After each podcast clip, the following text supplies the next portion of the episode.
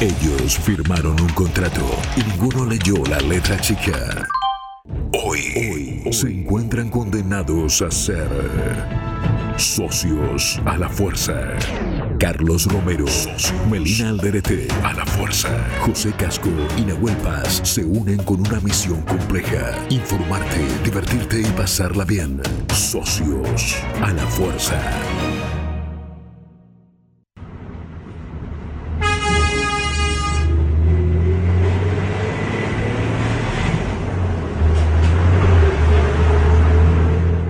Estábamos en la estación de Morón, uno de los puntos que conectan a este mundo con el más allá, técnicamente hablando.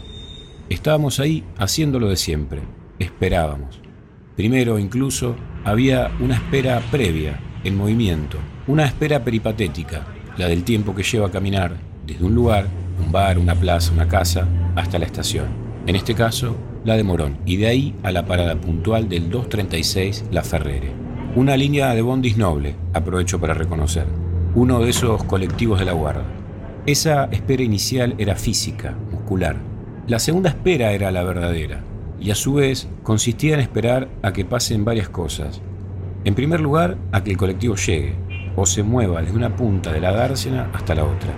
Después comenzaba una especie de subespera. El chofer debía abrir la puerta, pero no para que subiéramos, sino para que él bajara era un momento complejo, como retroceder en nuestra misión. Había que ser fuertes, el espíritu templado, mientras veíamos irse al chofer, semidormido, semidespierto. La espera mental trabajaba sobre nuestra débil percepción de la realidad. En un momento, 15 minutos después, media hora, una hora, el chofer volvía, abría la puerta, subía, se sentaba y solo entonces nos dejaba ingresar. Todo esto sin apuro, lento, porque el poder se ejerce con lentitud. Boletos, boletos, boletos y asientos para elegir. La ignición del motor, el temblor de la carrocería, el resguardo de un interior y dejar la estación rumbo al oeste más profundo, que, paradójicamente, no queda en el oeste, sino en el sur. Morón Sur, como otra forma de decir lejos. Así transcurría una última espera, la del viaje a casa, pero era una espera distinta, como dejar atrás las pesadillas de la guerra para regresar al hogar y poder dar fe de que seguimos con vida. Buenas noches, esto es Socios a la Fuerza.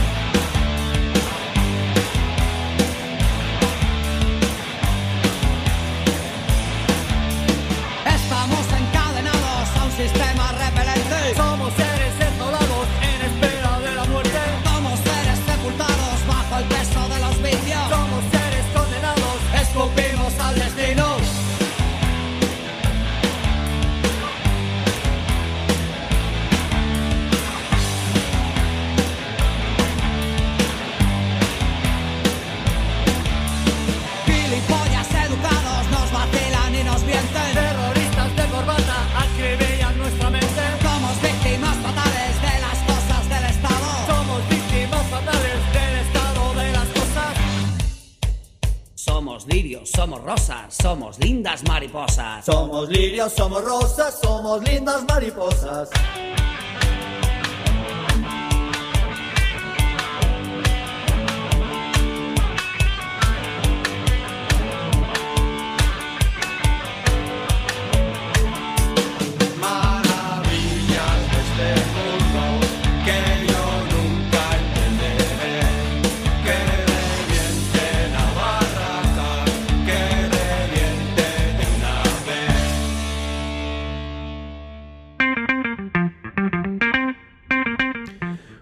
Buenas tardecitas o ya es de noche, ¿no? Porque eh, en el invierno la cosa cambia.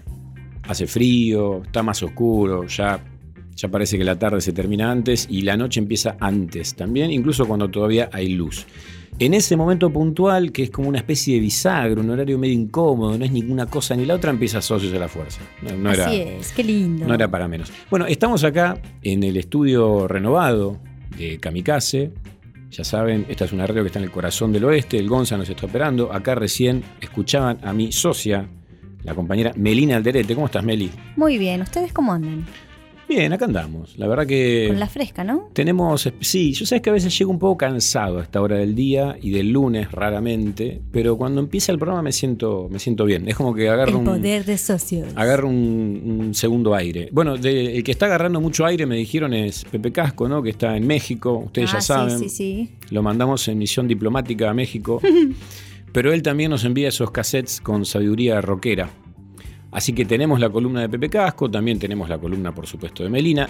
Yo no es que no quiero anticiparle, sino que directamente me cuesta explicar lo que va a hacer Melina, así que cuando llegue el momento ustedes lo Ya sabrán. lo sabrán, ya lo sabrán. Y tiempo al tiempo. También tiempo al tiempo. Y después está también nuestro especialista en literatura, el doctor Black Paz, Nahuel Paz, que les digo, está un poco cachuzo. Pero sin embargo, va a salir al aire. Al menos estamos, lo tenemos entre algodones, lo estamos este, apantallando para ver si llega a salir al aire eh, con su columna. ¿De qué la va hoy Socios a la Fuerza? Ya sé, es una pregunta un poco difícil de responder, pero Así, este, abuelo de pájaro, les diría que vamos a trabajar sobre la idea de la espera. Al comienzo del programa escucharon una reflexión acerca de la espera del colectivo, que puede primero parecer una espera bastante simple o superficial, pero la verdad es que uno pasa mucho tiempo esperando el colectivo y carbura, ¿no? Piensa, van pasando horas, amistades y, Y ni cosas. hablar cuando se te pincha la goma, como me pasó a mí hoy, che, lo que Claro. pasó. Estaba ahí, lo más lindo, la nada, plaf. Igual el, Abajo y a pensar un poco, ¿no? el colectivero te mira, Meli, y ya medio que dice, "Mm, esta es la piba que cuando sube se pincha la goma, me explota el radiador. Con que esta es la mufa. Claro, es la drapia. No, bueno, no, es una mala imagen esa. No. Bueno, socios a la fuerza entonces hoy va a ver qué pasa con la espera. Para eso tenemos, ya saben, nuestras columnas a cargo de, de- de la casa propia, digamos, ¿no? de nuestro staff estable. Eh, pero también tenemos un entrevistado. Vamos a entrevistar a Salvador Viedma. Salvador Viedma es un poco de todo, hace de todo, Salvador. Un socio. Claro. es una persona multitasking como Así nosotros.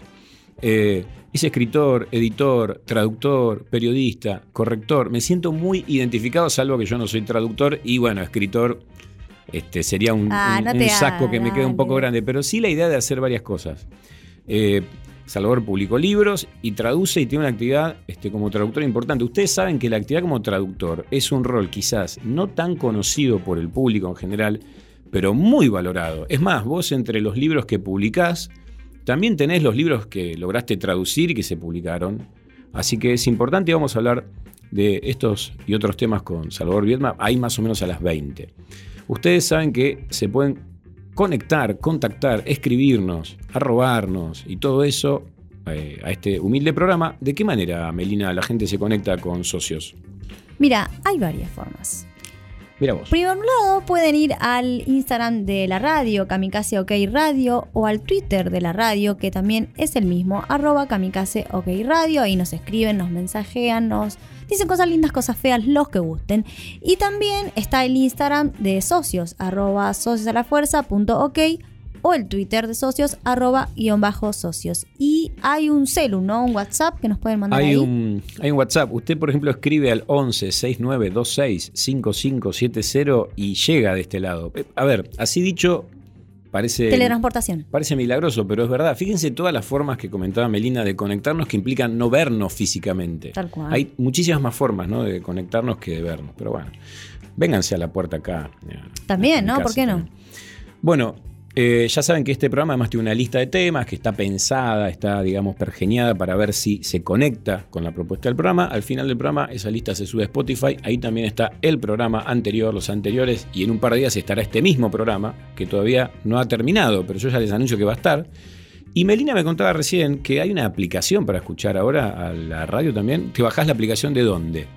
Sí, vas a la Play Store y buscas Kamikaze Radio Streaming y ahí ya te la bajás, está todo pipí cucú, diría mi abuela, para que escuches donde quieras, cuando quieras. Mira que bueno, yo recomiendo escuchar Kamikaze, la programación de la radio está fortaleciéndose, está agarrando vuelo este, y siempre hay novedades, así que háganlo. Vamos ahora a escuchar un poco de música, a ver si encuentran la razón por la cual dijimos, estos son temas que hablan de la espera.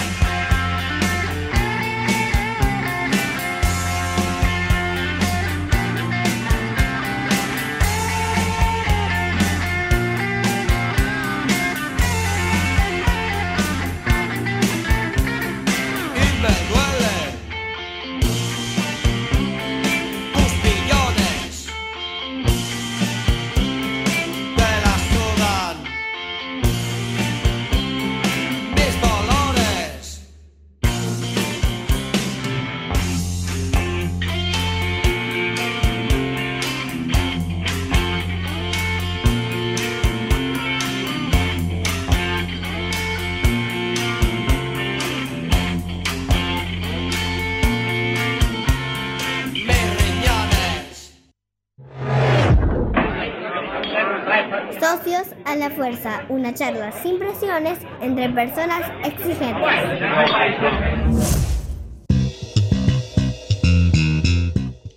Bueno, ahí pasaba recién Evaristo, la Polla Records, con mis riñones. Y primero estaba un clásico adolescente de Ataque 77, el, Suel- El cielo puede esperar. Yo preguntaba, a ver si entienden por qué elegimos este tema. Y el primer tema se llama El cielo puede esperar. Bueno, una, Lo dejo a tu criterio, diría un enigma, un enigma muy sencillo, ¿no?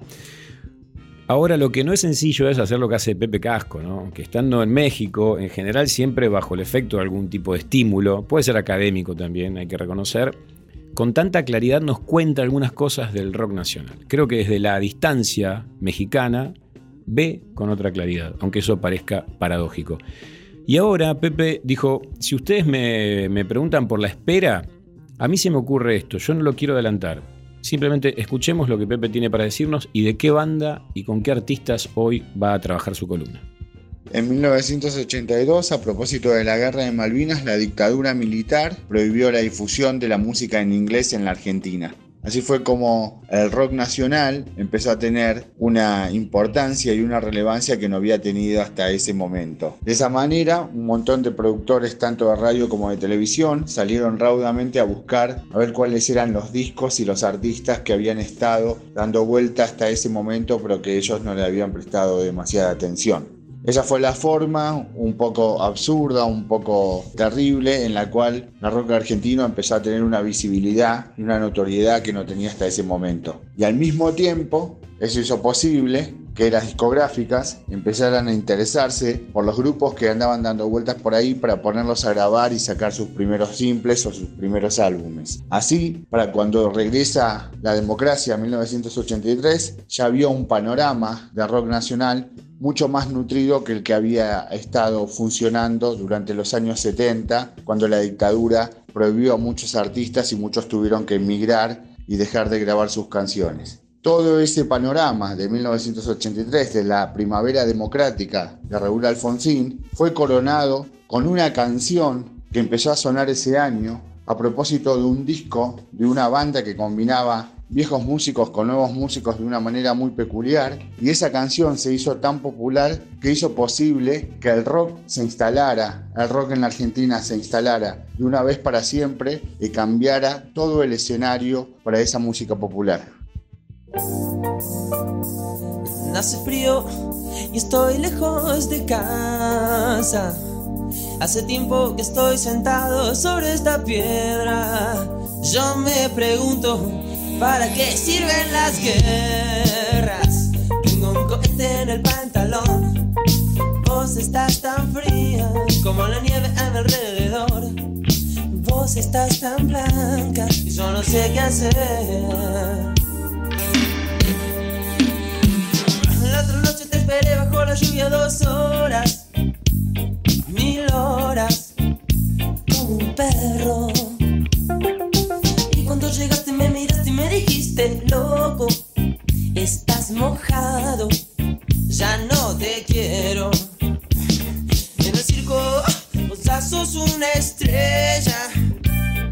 una estrella roja que todo se lo imagina. Si te preguntan, vos no me conocías, no, no, tengo un cohete en el pantalón. Vos estás tan fría como la nieve a mi alrededor. Vos estás tan blanca que ya no sé qué hacer.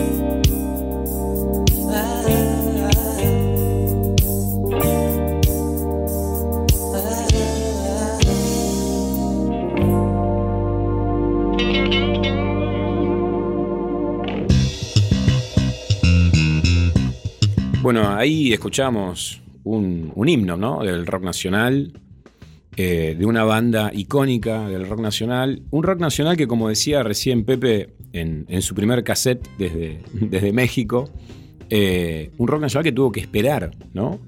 Porque la situación política lo, refrenaba, hacía que, los músicos se exiliaran o que tuvieran que, que transcurrir por, por circuitos, digamos, subterráneos, o que tuvieran que camuflar, maquillar sus letras. Pero bueno, el conflicto de Malvinas, del cual se cumplieron 40 años, ¿no? Hace poquitos días, el 2 de abril, eh, generó una, una paradoja, una situación extraña, en donde el rock en, inglés dejó de circular con tanta frecuencia y entonces las radios le dieron una oportunidad eh, y también el sistema político, ¿no? A algunas bandas, entre ellas Los Abuelos. Hay un momento en el cual esta música empieza a despegar, pero también Pepe nos explica las características que, tenía, que tenían los abuelos de la nada y donde también había cruces interesantes.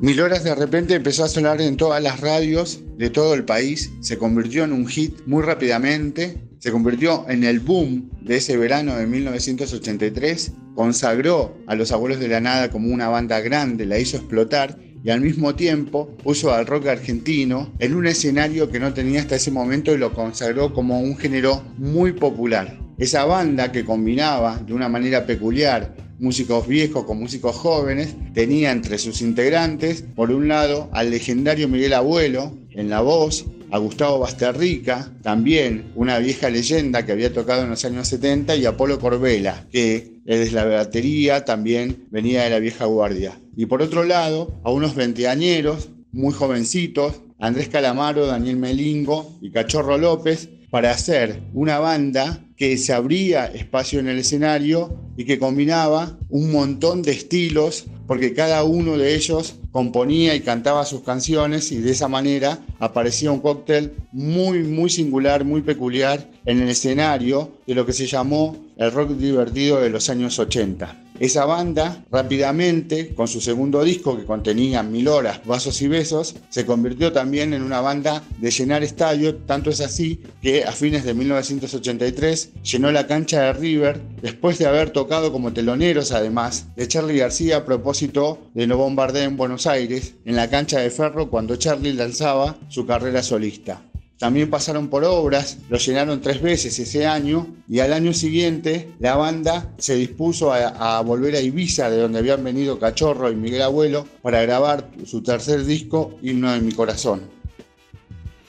Bueno, no sé qué les pasó a ustedes, pero en, en el relato que hace Pepe aparecen nombres, nombres de temas y nombres de otros músicos como para construir una tradición entera. Eso también habla de la riqueza del rock en nuestro país. Eh, una potencia increíble, muchísimas bandas, muchísima capacidad y diversidad. Y creo que los abuelos de la nada, y esto un, poco Pepe lo traduce en, su columna, tienen una cuestión refrescante, ¿no? Vienen a traer a la escena, a la escena del rock otro tipo de, espíritu, otro tipo de propuesta, y me parece que eso también explica la, rápida aceptación de su obra y también esta capacidad de unir un, una vieja guardia con lo que va a ser el relevo generacional de alguna manera de artistas que llegan hasta nuestros días, ¿no?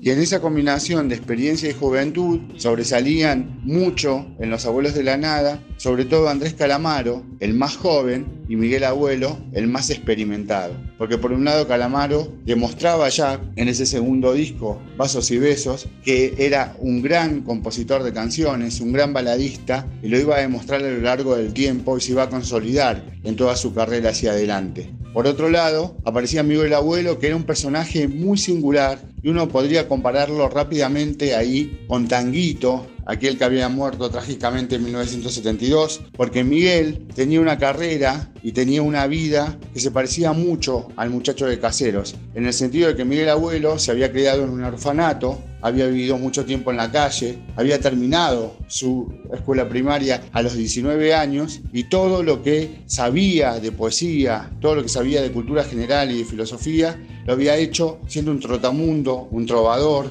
abriéndose camino a los ponchazos, a los empujones y armando los abuelos de la nada por primera vez en 1968. Esa combinación peculiar de canciones, por un lado, simples, rápidas, movedizas que tenían tres calamaro y la poesía hecha canción que metía Miguel Abuelo en las composiciones de los abuelos de la nada, hacía que esa agrupación fuera muy singular al lado de todo lo que aparecía en el rock de ese momento. Esa es la razón por la cual Los Abuelos de la Nada, con tan solo cuatro discos, dejó una marca indeleble en el rock en la Argentina en los años 80 y convirtió a muchas de sus canciones en clásicos inoxidables. Vamos a cantarles un estreno, eh, ya el segundo estreno. Se llama Costumbres Argentinas y dice así.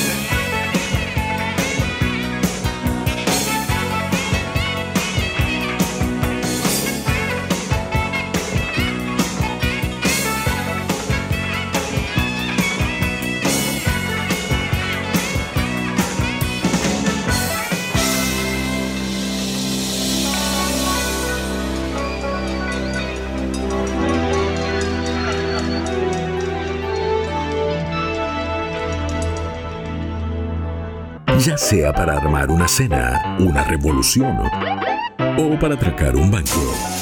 Lo primero es elegir bien al equipo. Socios a la fuerza.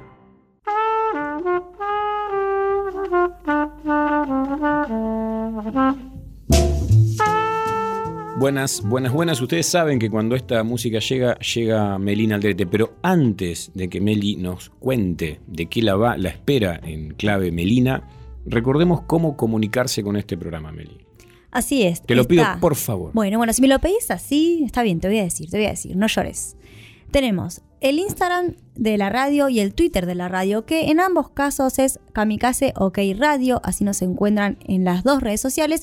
Y también tenemos las redes sociales de este programa, soy a la fuerza, punto OK en Instagram y arroba guion bajo socios en Twitter. Y había un y también WhatsApp. está el, el WhatsApp, Así es. que es el 11 69 26 55 70. Bueno, escriban ahí a ver si tienen alguna historia de espera que compartir o eh, cómo entienden la idea de la espera. Recién escuchamos a Pepe Eh, y hay un montón de formas de entender la espera a partir de la columna de Pepe, la obra de los abuelos de la nada, los dos temas que, que él eligió. Pero tenemos mucha más espera por delante. Meli, ¿vos cómo lo pensaste a esto? Y mira, hoy lo pensé en modo romper las reglas porque vamos a romper una de las grandes reglas que está en estos momentos alrededor del mundo y vamos a hablar de Bruno. Ah, bueno. Así como cantamos, no se habla de Bruno. Acá sí hablamos de Bruno porque traemos la película Encanto, una de las últimas películas de Disney que está, bueno, se estrenó a fines del 2021, aproximadamente por Navidad. Y es una apuesta latinoamericana más, ¿no? Que realiza el, el, estudio de Disney. Si antes ya teníamos a Coco, que mostraba la vida disfuncional, si se quiere, de una familia mexicana, eh, llena de fantasía, con Miguel y todo lo demás, el Día de Muertos. Ahora con Encanto nos adentramos en la familia Madrigal, una familia que vive en una especie de casa mágica que alimentada por el fuego y la luz de, de una vela, que es una vela especial por supuesto, otorga vida a la casa y a quienes vives en ella le otorga poderes mágicos, unos dones a cada miembro de la familia Madrigal. Uh -huh. Y bueno, recordemos que esto lo pueden ver en Disney Plus y en otras formas, no, de, no muy legales, pero que nosotros que no tenemos Disney Plus la sabemos. Eh, Encanto de Disney, ¿no? Y en esta película Encanto, la protagonista de mágica parece que no tiene nada, ¿no? Hablamos uh -huh. de Mirabel, que en una familia que destaca por, no sé, las habilidades de tener una fuerza increíble, una belleza descomunal, la posibilidad de hablar con animales y otros dones que tienen los distintos miembros de la familia Madrigal, uh -huh. Mirabel no pasa en absoluto desapercibida porque es precisamente una chica común. Ella no tiene ningún don a diferencia del resto de los miembros de su familia.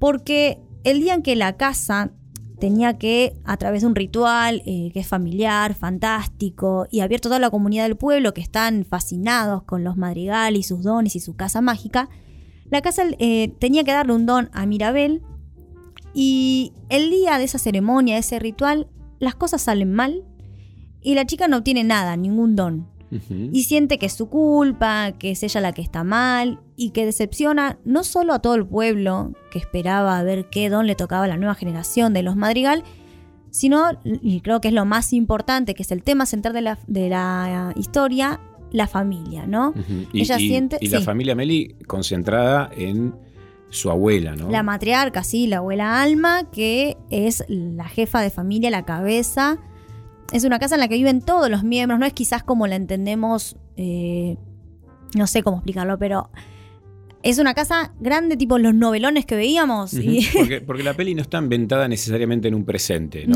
No, claro, claro. Es una casona grande, esas casonas antiguas que quizás teníamos acá también. Uh -huh.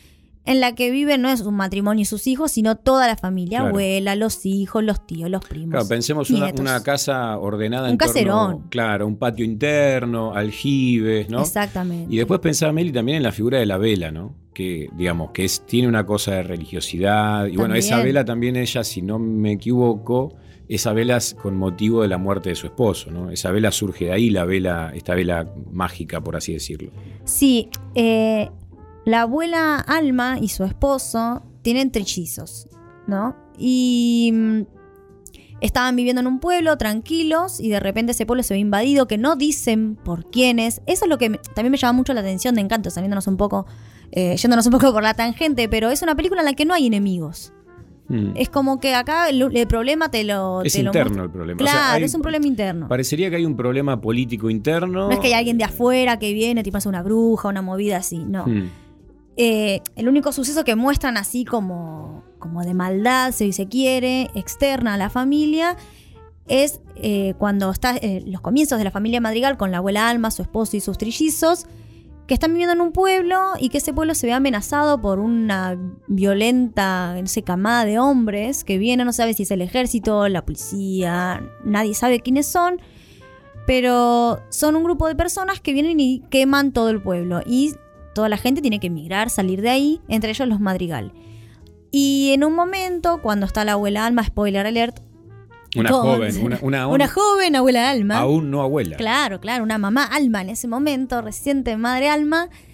Eh, está con su esposo, vienen estos eh, chicos malos y quieren a como atacarlos y el esposo va y dice, no, esperen, acá estamos con chicos, qué sé yo, y lo matan. Spoiler alert, matan al, al señor Madrigal, ¿no? Eh, perdón, perdón, Gonza, bueno, qué sé yo. Esta es de diciembre, mi amigo. Acá Gonza me hace gesto diciendo, a la salida hablamos. Y ahí es como que, bueno, muestran eso que te decía, ¿no? Como una amenaza externa.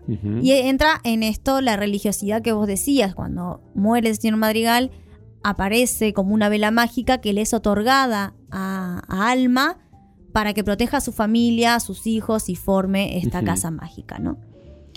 Pero volviendo así en el tiempo, cuando ya la abuela Alma es la abuela Alma, tiene a su nieta Mirabel que va creciendo sin ningún don, eh, rodeada de su familia extraordinaria y va notando y viviendo en carne propia esta presión familiar por ser quien es, por ser una chica común sin ningún don. Y mientras sus hermanas levantan montañas, hacen florecer eh, árboles para el próximo eh, ritual que se viene del chico del- en la familia, Mirabel quiere ayudar, pero siente que solo estorba. Y todos la miran como con lástima, como diciendo, bueno, no toques nada porque dicen, lo, la vas a cagar, hermana. Mm. Porque ella, recordemos, en su propio ritual, eh, ella siente que ella arruinó todo. Y la familia también lo ve así. Mm. Entonces la tienen como, bueno, vos no toques, sentate ahí y no hagas nada.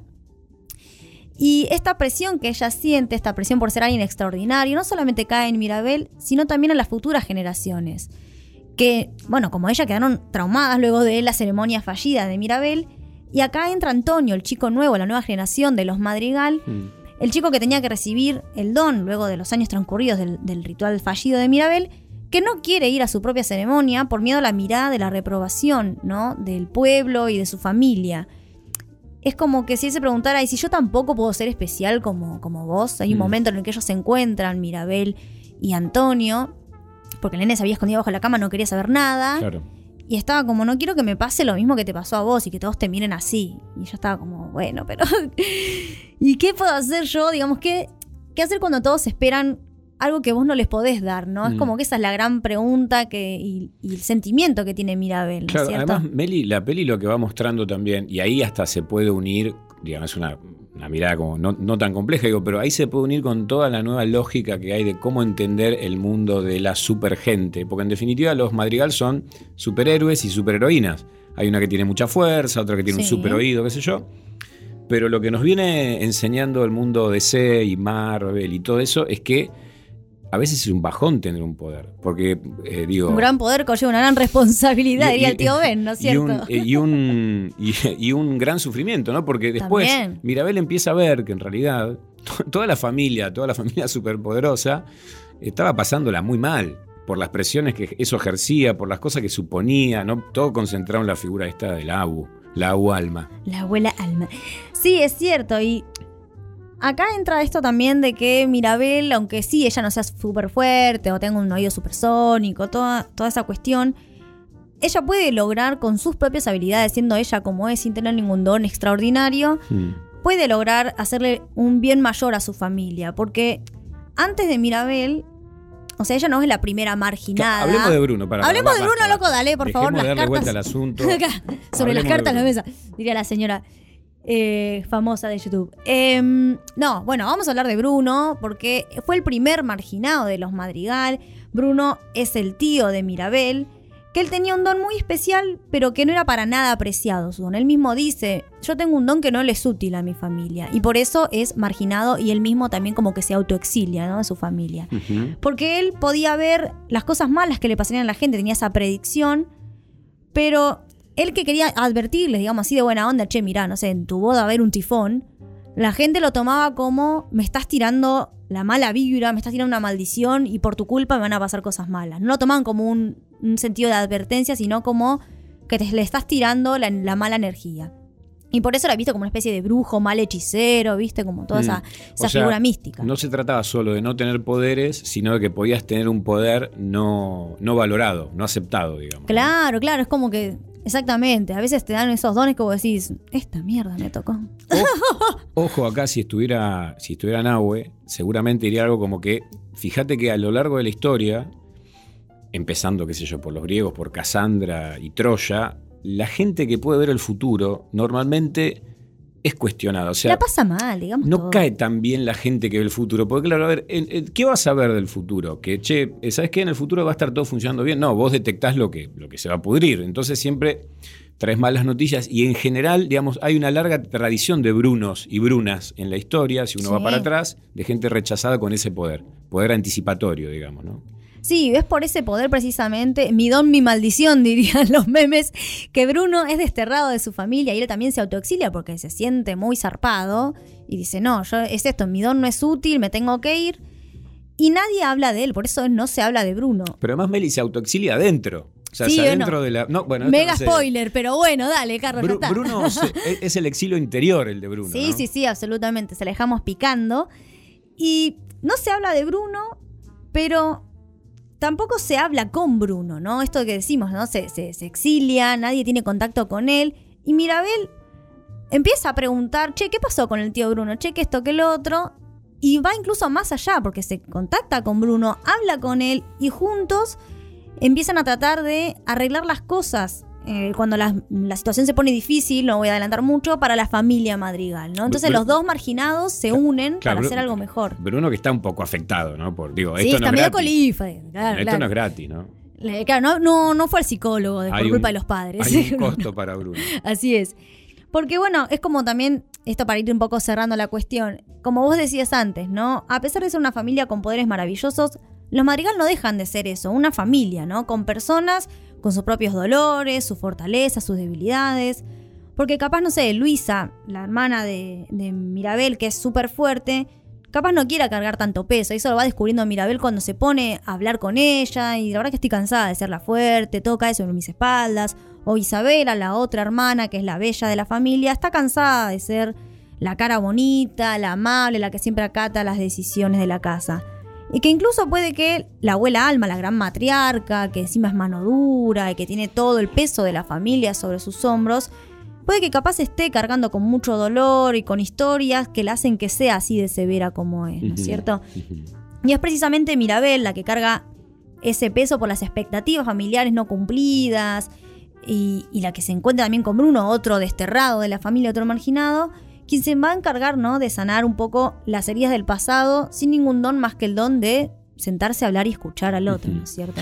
Claro, Mary, y yo creo que, que es interesante porque desde tu punto de vista y a través de Encanto, la, la espera es una expectativa. ¿no? Claro. Y, y la verdad que esa expectativa eh, genera mucha presión, ¿no? La expectativa de lo que uno cree que tiene que hacer, lo que los demás consideran que es lo que uno tiene que hacer. Ahí empieza a tallar la frustración, toda una serie de cosas que no, no hace falta este, mirar Encanto para darnos cuenta de cómo eso juega sobre la gente y cómo si, si, si se proyecta en el tiempo te puede joder la vida.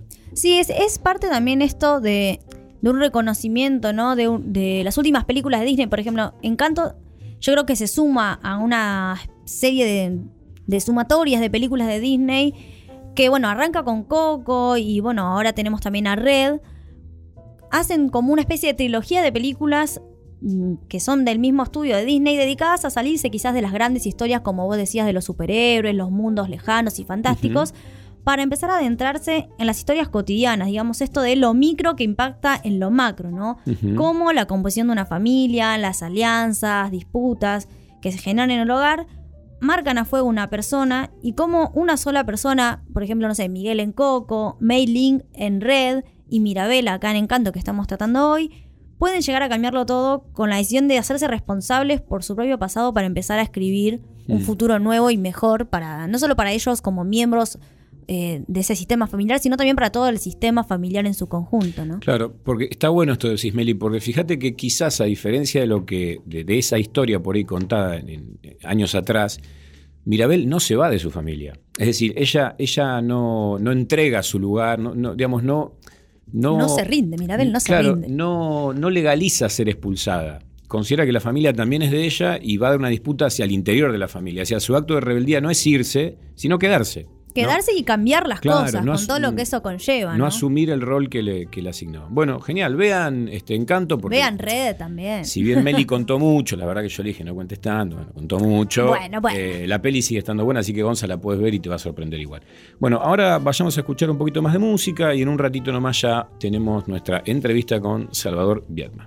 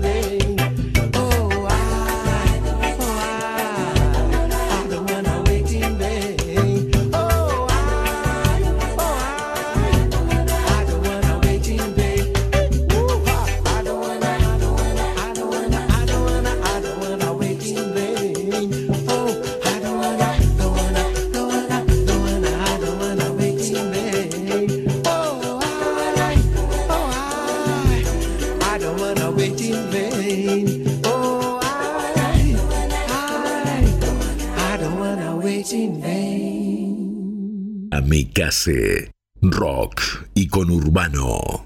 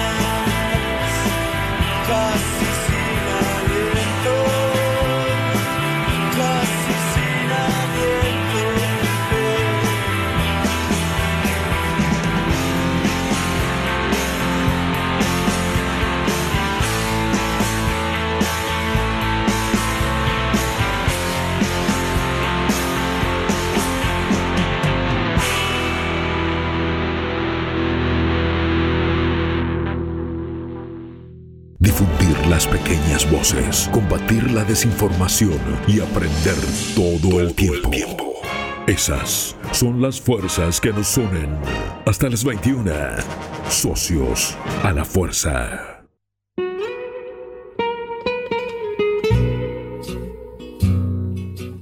Bueno, aquí estamos de regreso en Socios a la Fuerza. Ustedes saben, esta es una radio que se llama Kamikaze. Yo soy una persona que se llama Carlos Romero. Dentro de poquito va a ingresar en la charla otra persona que se llama Nahuel Paz. Pero el motivo de este bloque es nuestra entrevista. Vamos a entrevistar a Salvador Viedma, que ya está en línea, pero ahora lo voy a saludar. Primero quiero contarles dos o tres datos acerca de nuestro entrevistado del día. Ya les dije, Salvador Viedma, 1979, Buenos Aires. Y me parece que esto es interesante. Salvador trabajó como editor, es traductor, periodista, corrector y es escritor. Publicó, por ejemplo, en el 2013 la novela Además, El Tiempo, en 2017 un poemario, Quizá fuera volviendo, 2018 Siempre empuja todo, fundó revistas, y también tiene una librería que se llama Colastine. Con lo cual, si ustedes en sus casas creen que hay muchas cosas que no pueden hacer porque se le pisa una con otra o no saben cómo organizarse, yo creo que Salvador nos puede dar algunas señas, algunos tips para coordinar. ¿Cómo estás, Salvador? Mucho gusto. Carlos Romero te saluda. ¿Qué tal, Carlos? ¿Cómo andás? Bien, aquí andamos. Estaba sorprendido por la cantidad de cosas que, que llevas adelante. Eh, a ver, por empezar, eh, siempre cuando se dicen de otros parecen muchas y cuando las hace una parecen pocas. Eh, eh, se- seguro que si, si alguien te, te lee una lista de las cosas que vos haces, no anda muy lejos. Eh, y lo que sí una cosa, eh, la librería Colastine cerró en 2018. Oh, bueno. Ahora estoy estoy trabajando, estoy de empleado en otra librería, en una librería de, de libros usados. Bien, y, eh, pero esta librería con las Tiné era tuya. Sí, así es. Ok. Eh, Era un proyecto con Alejandro Larre, con un amigo. Ok, ok. Bueno, una pena, ¿eh? pero hubiese estado bueno. ¿Es algo que, que te interesó siempre el mundo, digamos, de las librerías? De, yo nunca, nunca jamás se me había ocurrido tener yo una librería. Fue una idea de Alejandro, eh, con quien habíamos hecho en, en algún momento dos revistas, que es amigo hace más de 20 años. Eh, y él me lo propuso. Yo no vi- hay un montón de gente que dice, uh, mi sueño es tener una librería, que yo a mí nunca se me había pasado por la cabeza, la verdad. Este, siempre me interesaron los libros y todo lo que gira en torno a eso. Eh, pero pero no no necesariamente tener un, un comercio que, que Claro. trabaje con, con libros y la verdad fue, fue descubrir algo que, que está buenísimo que está buenísimo quitándole toda la fantasía porque el 90% del trabajo es trabajo de oficina y de stock y de ingresar libros en la computadora de, Sí, sí, sí. Es, o sea, eh, la, la mayoría te dice, uh, qué bueno, una librería, te pasas el día leyendo y no, no tenés tiempo para leer. Bueno, viste, eh, salvando distancias también eh, la, la imagen esa romántica de quiero tener un bar con mis amigos y después es, un, es un negocio, es un trabajo. Exacto, así es, así Claro. es. Todo trabajo termina siendo trabajo. Claro. Eh, Salvador, y eh, digamos, a mí me, llama mucho la atención y quiero que, cuentes un poco cómo lo ves vos. Eh, ¿cómo, vos entendés o cómo se desarrolla la actividad de ser traductor? Primero te quiero preguntar eh, eh, con qué idiomas trabajás, qué, pudiste, digamos, traducir y, qué le ves vos de peculiar a esa actividad que está muy vinculada y sin embargo es bastante distinta de, por ejemplo, de la, la escritura en sí misma, ¿no? Sí, eh, a ver, yo, yo traduje eh, a una poeta brasileña que se llama Hilda Ilst, del portugués. Eh, traduje algunas cosas del inglés, eh, varios cuentos, estuve estaba a cargo de la edición de estaba Eduardo Berti a cargo de la edición de los cuentos completos de Henry James y yo le, le di una mano con eso y traduje algunos cuentos ahí también. Ahora hace poco salió un libro de Marie Howe, que es una poeta estadounidense que también traduje. Y hay un- una cosa muy rara, eh, que es el diario de una chica adolescente que traduje el alemán, eh, que, que es un, un libro vinculado a los inicios del psicoanálisis, un libro que Freud dijo que era una pequeña joya y después por todo un lío con... No, no se sabe bien quién era la autora de ese diario y la, la que se lo acercó a Freud y terminó y, y aparecía como editora terminó asesinada por su sobrino y después de eso Freud mandó a retirar todos los ejemplares de- que, que estaban a la venta. Este, y as- así como te cuento eso, te puedo seguir contando durante media hora anécdotas vinculadas a ese libro que, que son una locura. Escúchame, ¿y eso, eso eh, digamos, es un libro que se consigue en el mercado argentino? Sí, sí, sí. Ah, muy bien. Sí, Diario de una chica adolescente. Bien, bueno, después lo. Ya, ya de por sí creo que hay mucha gente interesada en, leerlo. Y, y escúchame, ¿cómo coordinas o cómo combinas tu laburo de, de traductor con tu tarea de escritor? Eh, la primera respuesta que se me ocurre es como puedo. Eh, Está bien, esa, esa es una respuesta eh, honesta, claro. Claro. Eh, y después son, son cosas bien distintas. En, hay algo del trabajo que, que es siempre estar eh, eh, sentado delante de una computadora y, y con un procesador de textos, digamos, pero pero en un caso uno está tratando de, de entender lo que quiso decir el otro y lo que es lo principal de ese texto para porque sabe que siempre se van a perder cosas al pasar de un idioma a otro. Entonces hay que elegir qué se pierde, digamos. Claro. Eh, y está trabajando eh, casi absolutamente para otros. Es como si el yo desapareciera. Vos, vos querés que ese autor le pueda llegar al lector del, del modo que ese autor quería. Es complejo eso. Eh, Claro, sí, por- porque en un punto el traductor casi que termina pensando más en el texto que, que el autor que lo escribió, me parece. Claro, claro, sí. Y además me imagino, qué sé yo, la inseguridad que también puedes tener, ¿no? Al hacer esa tarea, porque es una responsabilidad, un desafío complejo. Eh, eh, absolutamente, absolutamente. Y, y también hay cosas que uno dice, no, yo no, no, no me animo a meterme en esto. O sea, qué sé yo, traducir un soneto rimado y Claro. lograr que quede rimado en castellano. Es, es un, un trabajo al que yo no me animo, por ejemplo. Claro, claro, claro, claro. Sí, tiene, de- eh, digamos, está bueno eso, ¿no? De, de saber, bueno, cuáles pueden ser las qué, qué tipo de material vos podés trabajar y, y con qué tipo de material preferís por el momento no, no meterte. Sí, exacto. Y apa- aparte las limitaciones de uno son mucho más grandes que las que las cosas que más o menos puede hacer. Claro, claro, claro. Eh, no sé si estás, eh, Nahuel, estás escuchando ahí atentamente. Hola, ¿se escucha? Sí, sí, alto y fuerte. Ah, ¿qué tal? Salva, ¿cómo andas, Nahuel? ¿Cómo va, Nahuel? ¿Todo bien? Te iba a hacer una pregunta, dos en realidad, en una. eh, ¿Mm? so- Sobre la espera, porque estaba pensando en, en tu obra, eh, especialmente en Siempre Empuja Todo, y tu obra en- en general, y y una vez hablamos y me dijiste que era un tema la espera. Así que, si te pregunto, no es una pregunta eh, doble, es, es una pregunta. ¿Qué es la espera para vos en la literatura, en tu literatura, en tu, en- casi diría en tu vida?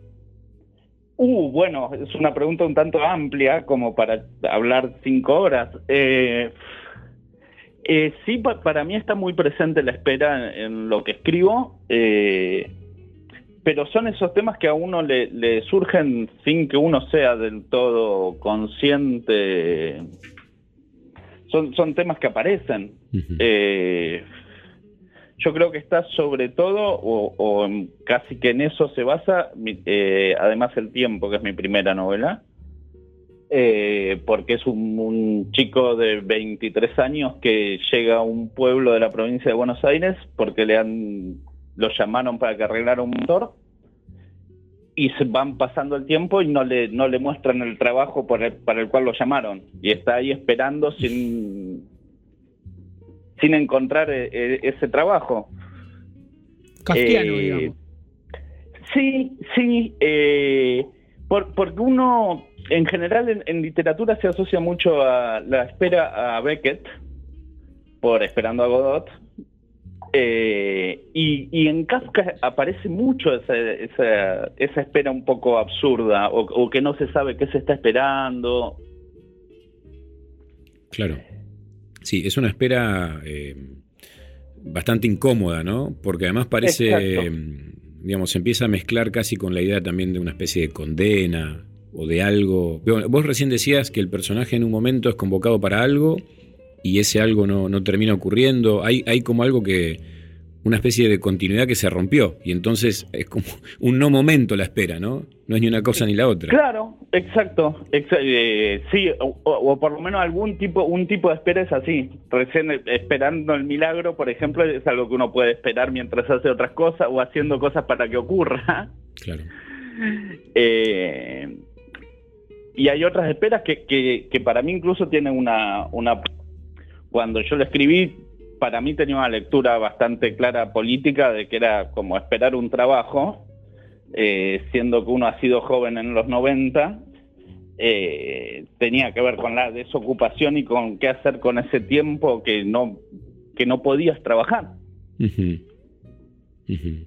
Sí, bueno, hay, hay mucho de eso, ¿no? Yo digo, por ejemplo, no sé, toda la, la novela, pero también la poesía de, de un tipo como Bukowski transcurre.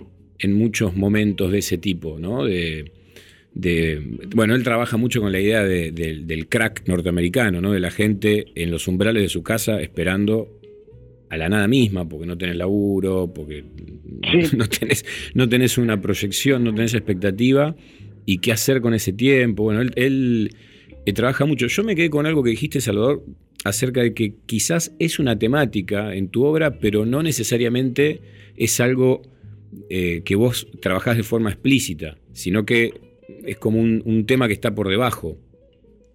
Sí, no, no, no sé si, si en- yo lo que decía es que no, no es que yo digo, bueno, voy a escribir sobre la espera. Eh, qué sé yo, hay, hay temas que uno le, le- le surgen y hay obsesiones que están ahí eh, esperando el, el momento de, de expresarse. Este, sí, y, y a mí cu- cuando me dijo Nahuel el, que el tema iba a ser la espera, yo de pronto dije, che, pero es- esto, lo que escribo está. Claro, Eh, bueno, eso. claro, claro. Bueno, sí. eh, yo, yo lo que creo que, claro, es un tema que, que se puede colar en muchos otros también, ¿no? Digo, puede ser, puede ser un tema solidario con cualquier otra trama, más allá de si hay una obra específica que trata de eso. Sí, Estaba- claro. est- Estaba pensando mientras decían, perdón, eh, en que te tocó traducir la obra de Henry James. Y hay también algo de, de- en, en un, por lo menos una parte de la obra, no, no tengo los cuentos completos, no sé si este, los- ya los editaron por acá o no, estoy medio perdido con eso. Eh, pero la- hay una parte de la obra de Henry James por su que se demora y esa demora tiene que ver con la espera. Eh, la- esta traducción que hiciste, ¿salió- ¿sale acá en Argentina también?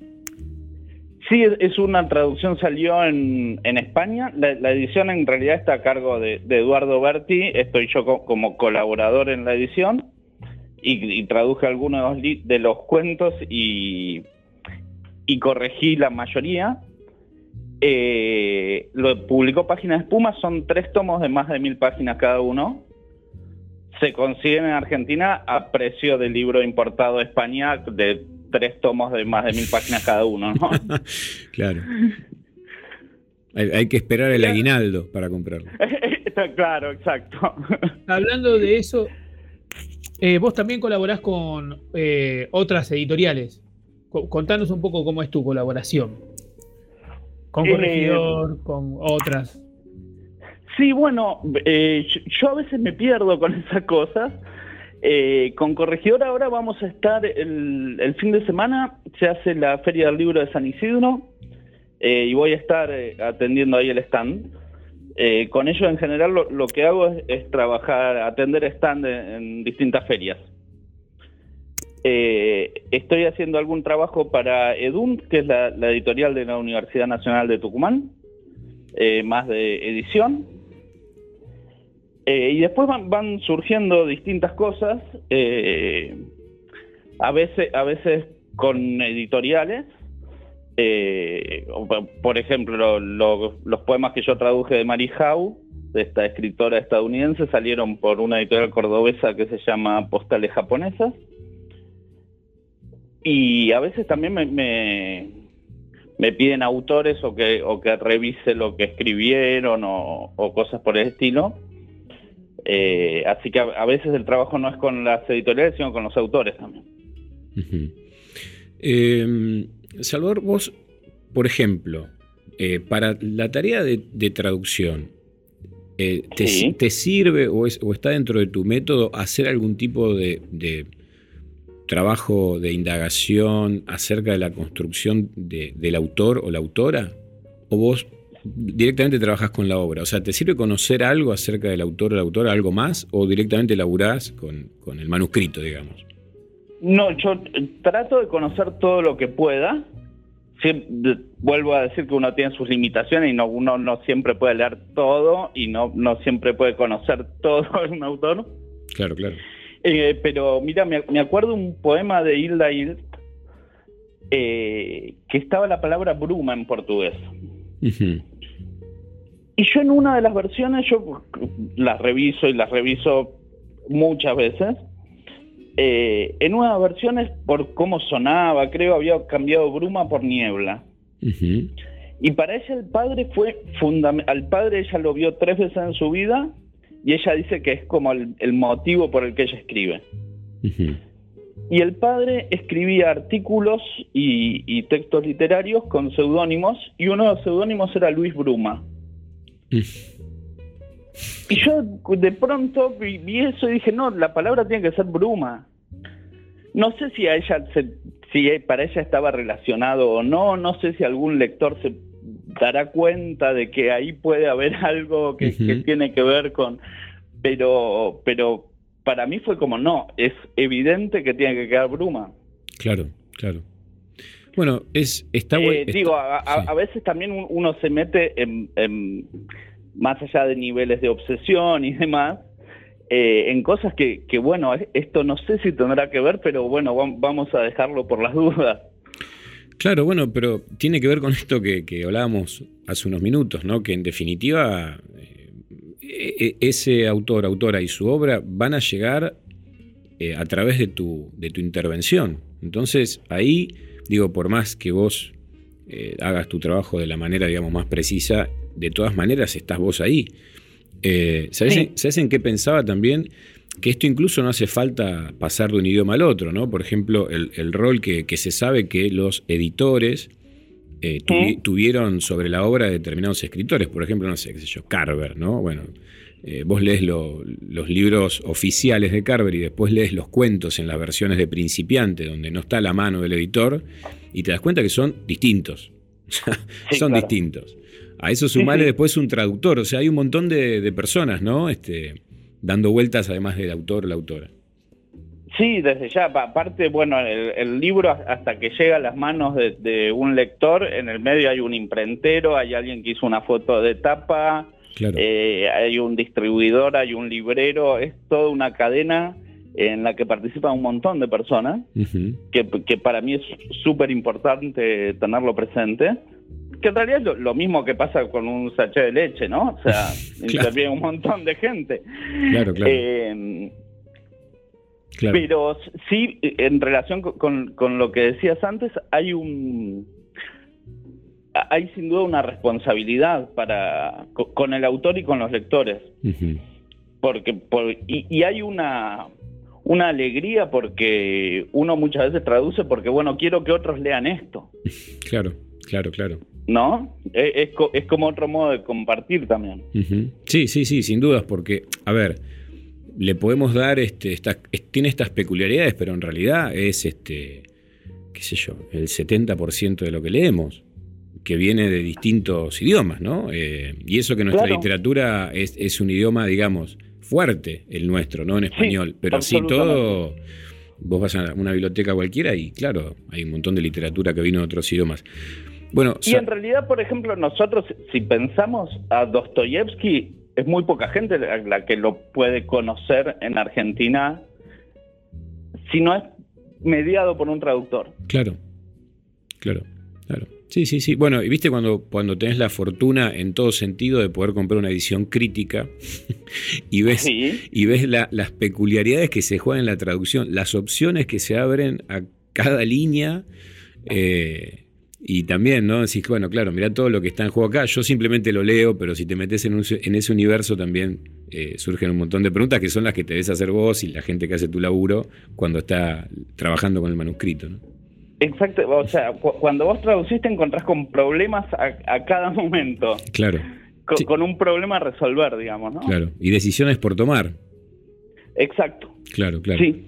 Bueno, para quienes nos están escuchando recién, no, no, no, no nos escucharon desde el comienzo de la entrevista, estamos hablando con Salvador Viedma, que además de escribir, de publicar sus propios libros, también traduce otra literatura y bueno, sobre esas cuestiones de, de las dificultades de, de ese oficio tan vinculado a la literatura, pero a veces también tan poco conocido, como el rol del editor, ¿no? También Salvador, que es otro Sí. personaje medio fantasmagórico y determinante.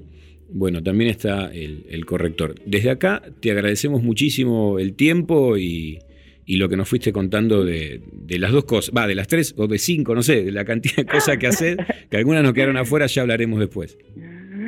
Cómo no, Mu- muchísimas gracias, muchas gracias por la invitación y gracias a Nahuel también que anda por ahí. Buenísimo, muchas gracias Salvador. Un abrazo grande y, y cuidémonos todos, aunque estamos saliendo de, de la pandemia, hay que seguir cuidándose. Buen consejo. Gracias. Un abrazo grande. Bueno, hablamos con Salvador Viedma.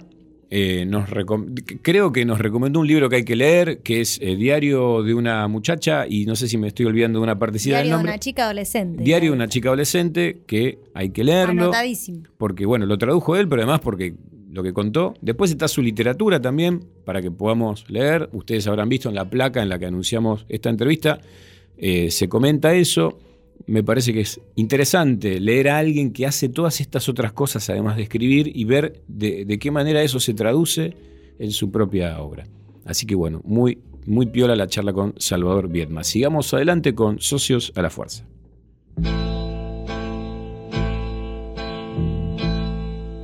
ya no habrá más.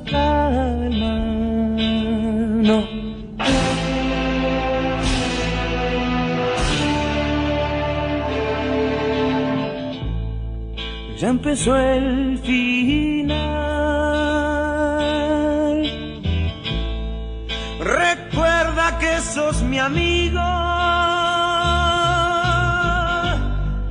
y que no me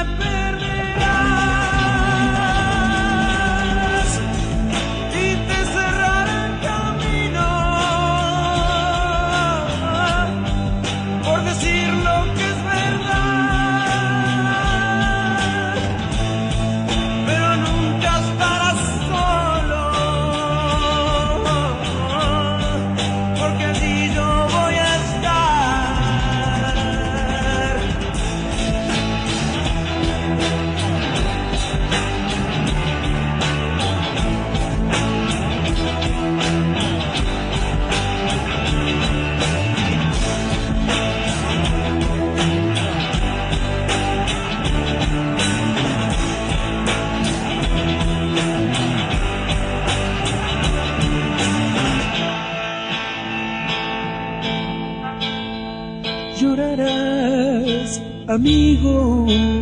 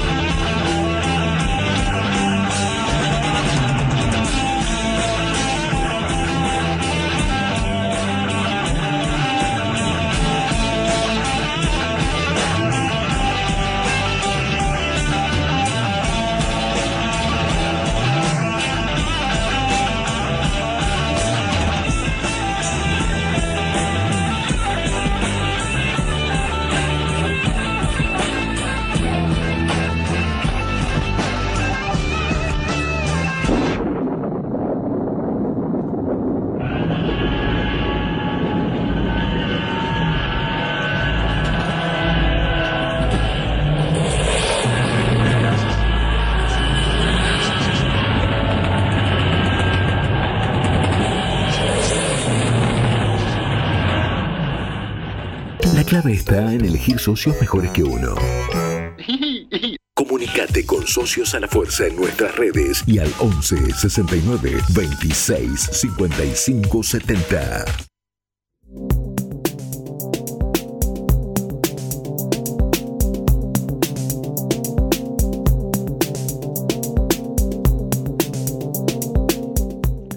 Bueno, aquí estamos de regreso en Socios a la Fuerza. Este bloque es como una especie de, puente entre una cosa y la otra. No es algo en sí mismo. Aunque vos en el puente te podés detener, ¿no? Y contemplar. ¿Vos hacés eso, Meli? Cada tanto te detenés en el medio de un puente. Sí, nos ponemos ahí y miramos a la nada, pensamos en todo, como dicen Claro, los estudiosos del tema. Viste que estás en el puente y viene, puede venir un auto por debajo. Hay, debajo hay algo que corre, puede ser auto, puede ser un río, ¿no? Sí. Eh, bueno, a mí es una actividad que me gusta detenerme en el medio del puente. Este es un bloque que es eso, que es un puente. ¿Para qué nos sirve? Bueno, para decirles que ya viene Nahuel Paz, que, insisto, no se siente muy bien, pero sin embargo está ahí firme junto al pueblo de socios. Como también lo está este, Pepe Casco desde México, ¿no? Que podría, digamos, Socios internacionales. dedicarse a, qué sé yo, al, al- Comer tamales. Claro, si yo voy a decir algo parecido, pero él también participa, la verdad. Es un equipo, es un equipo unido. Hay equipo. Tenemos algunas vías de comunicación y de contacto que son. Sí, tenemos el Instagram de la radio, Kamikaze OK Radio, el Twitter de la radio, que también es arroba Kamikaze OK Radio, y está las cuentas de este humilde programa. Tenemos el Instagram sociosalafuerza.ok o en Twitter arroba guion bajo socios. Y había un WhatsApp que es el WhatsApp de esta radio, Radio Kamikaze, ¿no es así? Que es el 116926-5570. Ustedes saben que después pueden escuchar este, este programa por Spotify, también pasa lo mismo con la lista de temas. Nuestro tema del día de hoy, el tema que nos, nos reúne, el fogón de este, de este programa de hoy, es la espera. La espera, como habrán visto, puede ser eh, entendida a través de una película de Disney, como lo hizo Meli. También la espera puede ser la tarea que hace un, un traductor y un escritor. La espera puede ser los abuelos de la nada, en esa transición entre el final de la dictadura y el comienzo de la democracia. Hay muchas formas de espera. Y ahora nos queda una espera más, que es con Nahuel, que va a traer un par de libros, los va a tirar ra- acá arriba de la mesa y nos va a cantar un par de verdades. En un ratito nomás ya estamos con él.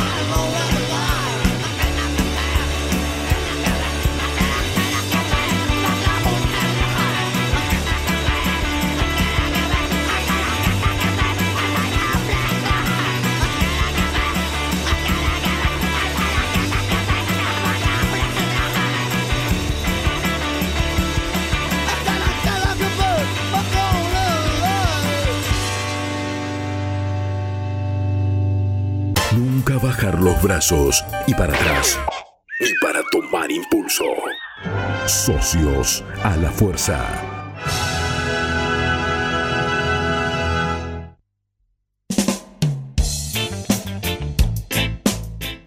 Bueno, retornamos a Socios de la Fuerza, ya estamos en el, el tramo final, pero es un tramo largo de todas maneras y además dejamos a nuestro amigo Nahuel Paz para este momento, así que nada de bajar los brazos, estamos bien arriba. ¿Cómo estás, Nahue? Te saludo por segunda vez en el día. ¿Qué haces, Carlos? Hola, Meli. Hola, Estamos Nahue. A la espera. ¿Cómo estás llevando? Este, recién hablábamos, comentábamos al aire que no estás en el mejor de los días, pero que le estás poniendo garra. Yo lo llevo como un buen Ceneice, a puro huevo. Vamos, carajo, acá Gonza hace, Gonza hace se gestitos. paró, en este momento se está poniendo en cuero, revolea. Eh, se pueden hacer como siempre, ahí te voy a citar, bueno, en, en- en mi caso es fácil, dice Nahuel, cuando hablamos de las, de las columnas, porque claro, la literatura es, Libros siempre hay, dijo. es rica, digamos, en opciones, y me imagino que con la espera debe pasar algo parecido, ¿no, Nahuel? Pasa algo de eso, así que pensamos dos cosas. Una, una novela eh, concreta sobre esperar, Ujú. y no- yéndonos del clásico como Salvador citó, eh, esperando, eh, de Beckett, ¿no? Esperando a Godot, una, una obra de teatro que, que habla de la espera. Y eh, decía, una, una obra que hable sobre lo concreto que es la espera y una obra que, que se espera, pero por parte del, del público, la obra que se espera que se publique y no se publica.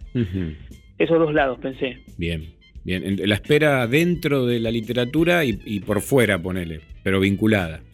Claro, sí. Así que empezamos por la segunda parte. Estaba pensando, siempre pienso, en la novela de Abelardo Castillo, Crónica de un Iniciado.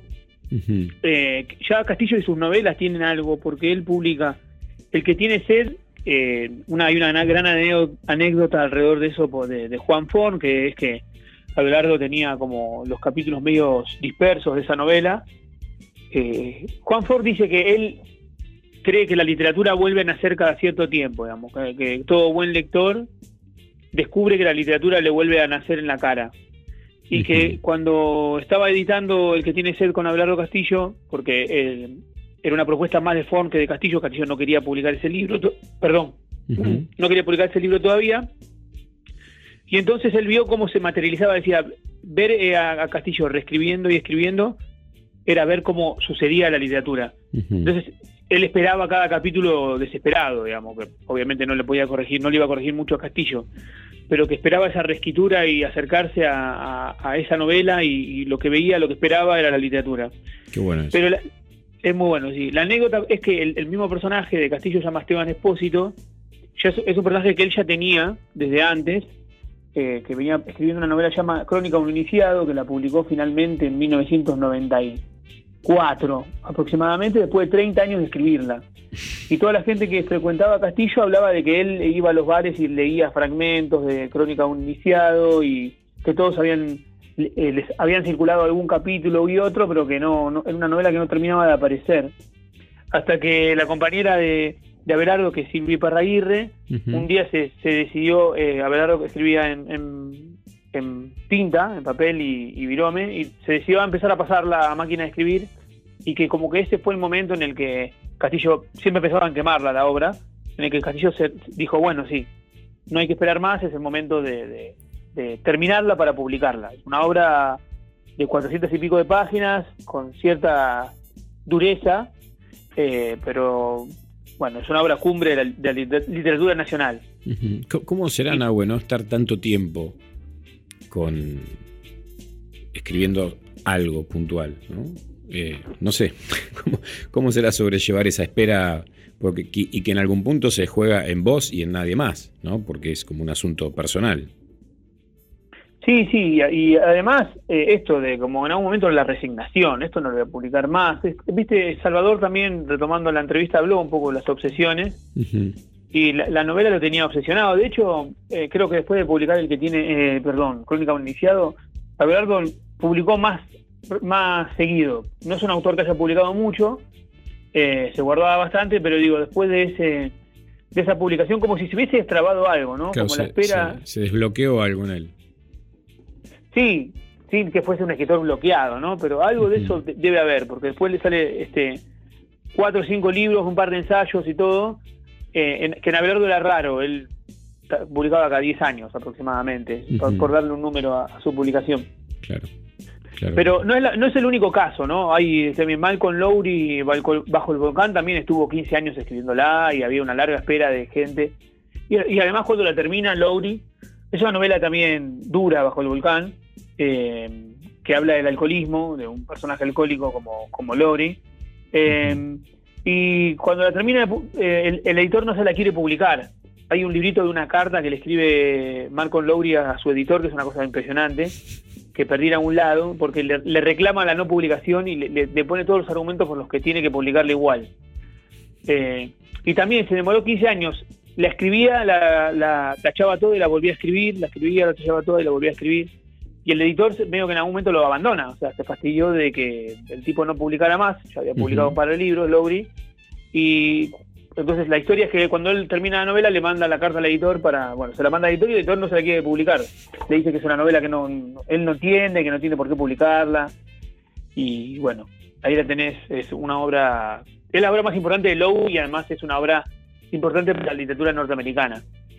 Sí, claro, además eh, me imagino, viste, yo, yo creo que a veces la- las personas que se obsesionan con algo empiezan a tener un registro del tiempo propio y me imagino aparecer después de tanta cantidad de, años diciéndole, ¿te acordás esa novela? Bueno, acá está, ¿no? Como diciendo, para, quizás para el autor no pasó tanto tiempo o transcurrió de otra manera ese tiempo y para el resto del mundo pasó un montón de tiempo y por ahí, qué sé yo, ya no es el momento, no tengo ganas, el mercado cambió, lo que fuere.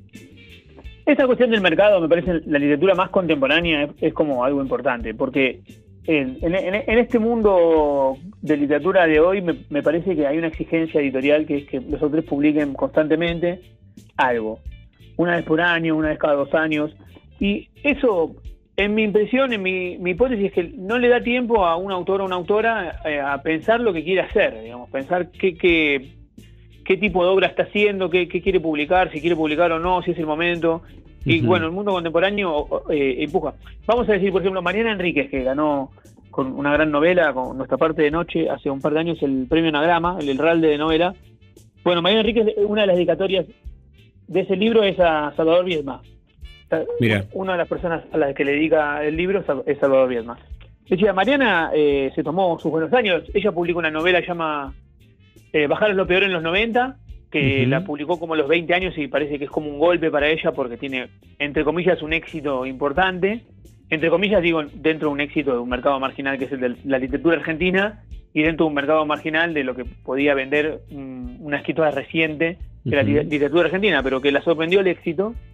Y después se guardó mucho tiempo para volver a publicarla. Ujú. Eh, ella decía que fue una espera larga. Y de hecho, eh, Las cosas que perdimos en el fuego, que es, es un libro de cuentos muy bueno de Marina Enríquez, eh, tras- eh, apareció mientras, mientras esperaba para deshacerse de su novela que es Nuestra parte de noche con la que ganó el premio. Apareció este, li- este libro de cuentos como una especie de distracción mientras, mientras el- Nuestra parte de noche se le hacía cada vez más densa, y densa en el sentido de es una novela de 500 y pico de páginas, 600 páginas. Se le iba sumando páginas. Claro. Sí, bueno, es que los tiempos del mercado no es que uno dice, bueno, eh, desde una mirada romántica, ¿no? Sino que el mercado claramente atenta contra, contra la propia dinámica de aquello que produce en cualquier este, área, ¿no? Digo, atenta, atenta contra la cerveza cuando de repente te decís, che, esta birra le falta un poco de fermentación, y atenta contra la literatura porque no le, le- le exige unos tiempos que no son aplicables, ¿no? Esa es la, la verdad. El, el mercado no espera. Claro, No tiene, no, no, no puede esperar. Y claro, porque digamos, en definitiva, lo único que podrías, y, y con mucho esfuerzo, hacer serían como novels, ¿no? Eh, Claro, cuentos sí. largos, porque después una obra más extensa no, no se puede. El mercado no espera. Pero eso es, eh, van tanto para la literatura como para, no sé, la- la- las estrellas de Disney que a los cinco años terminan todas rotas porque las, las Claro. explotan hasta, Eh, hasta mano poder. Aplica para todo, digamos, hay como una deshumanización, digo, porque no es esto que estamos diciendo nosotros un- una postura romántica, pero, pero claramente hay una deshumanización de la actividad y de las personas que la llevan adelante, ¿no? Pepe a veces cuenta eh, que el contrato con una discográfica, cuando había discográfica todavía, incluía una periodicidad para sacar discos, y qué sé yo, por ahí no, no sé, no funciona así, o el disco que sacás es, es un disco más o menos, ¿no? Sí, sí, de una. Eh, y en la literatura contemporánea eso ya no, no tiene, es- o sea, tomado supongamos de la discográfica y a, a la, a la distancia de la discográfica, porque mientras tanto una banda de rock puede de última ir viviendo de sus shows. Claro, y En puede presentar, literatura- por ejemplo, un tema nuevo, ¿no? Que ha sacado, qué sé yo. La literatura no hay nada de eso. Claro. Yo sabes que mm, me acuerdo siempre, creo que esto ya lo contamos, un, ejemplo totalmente en el otro extremo, ¿no? Que es un tipo que claramente no se maneja con, criterios comerciales, que es David Lynch, y su serie Twin Peaks, que se deja de emitir eh, a mediados de 1991. Después, bueno, en 1992 sale una película. Y esa, esa trama de esa serie, ¿no? que fue mu- muy famosa, se cierra con, con el personaje, con Dale Cooper, el protagonista, eh, anunciando que en 25 años va a poder salir de un laberinto donde quedó encerrado, ¿no? un laberinto eh, entre, planos, no un laberinto solo físico. Y bueno, David Lynch en 2017, 25 años después, dice, bueno, voy a hacer, voy a hacer la secuela entonces, como había dicho, de Twin Peaks. Claro, acá ya eh, está, digamos, por fuera, por fuera completamente hasta de tiempos biológicos, ¿no? Porque hay gente que, que no, no le dio la vida para esperar que David continuara con Twin Peaks. Se tomaba sus tiempos, se toma sus tiempos, Lynch. Yo siempre cuento la misma, está contada también en otros lados que, que bueno, no importa. Que lo, lo de Lynch a mí me gusta mucho su película Respuesta a la, a la crítica de cine, que es eh, Una, historia, sencilla. una historia sencilla, sí, genial. Sí. Sí, sí, sí. Porque le- le- lo acusan de, no hacer, de hacer historias como, como rebuscadas y él dice, bueno, está bien, hago una historia sencilla. Que es una grandísima película y para cerrar mi parte, por lo menos, que iba a hablar de una novela y, y la espera, eh, recomiendo una, una novelita sobre la espera. En este caso es, es un filósofo que está esperando la muerte, que está haciendo un recuento de su vida mientras sabe que le llega el momento. eh, que es eh, la historia siguiente es, es un autor holandés muy poco conocido acá. Eh, y esa novelita es eso, un tipo que está haciendo una novela cortísima, preciosa, porque hace un recuento de su vida, de la, qué es el amor, de la filosofía, desde muchos lados. Y, y este recuento está hecho desde la espera de saber que esa es su última noche en vivo. Eh, y me, me parece una novela también como sencilla y preciosa, el recurso. De hecho, Pablo Ramos seguramente la, escri- la leyó ¿no? para, para su novela en cinco minutos, Levántate María. Eh, creo que es una de las inspiraciones de Ramos, es esta novelita de Se es, Se es No Tebom, se llama el chabón. Bueno, ahora mm, vamos a, a darla, vamos a tirarla en las redes porque me parece que nada, habrá que leerla.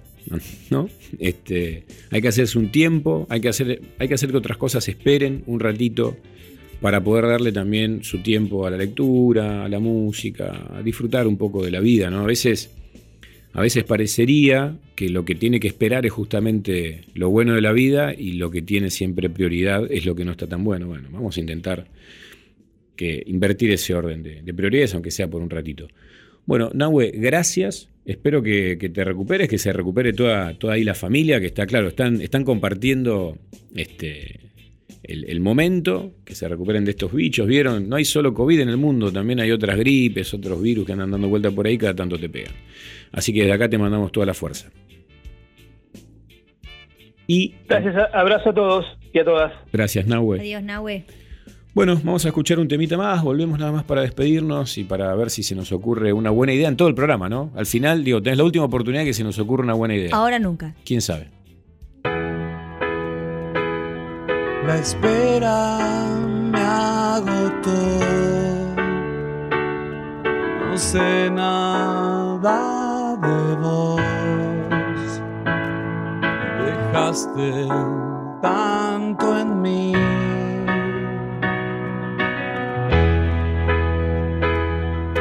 En llamas me acosté.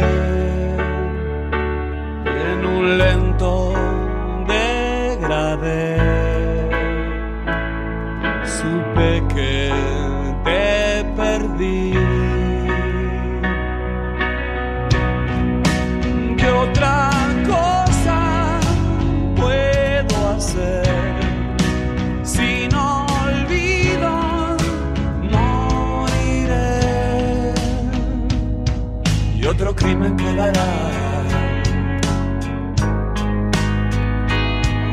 otro crimen quedará sin resolver.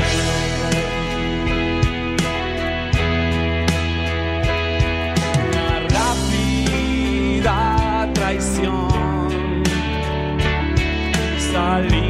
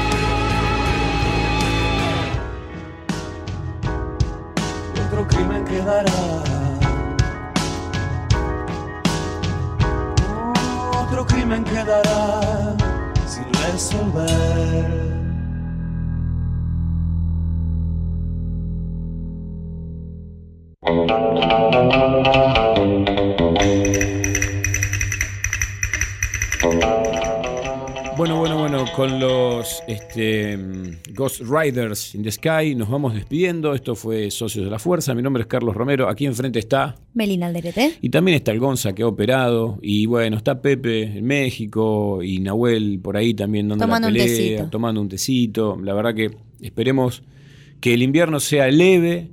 Y cualquier cosa, si no, ya saben, los lunes de 7 a 9 aquí en Kamikaze está Socios a la Fuerza para hacer el aguante con ustedes.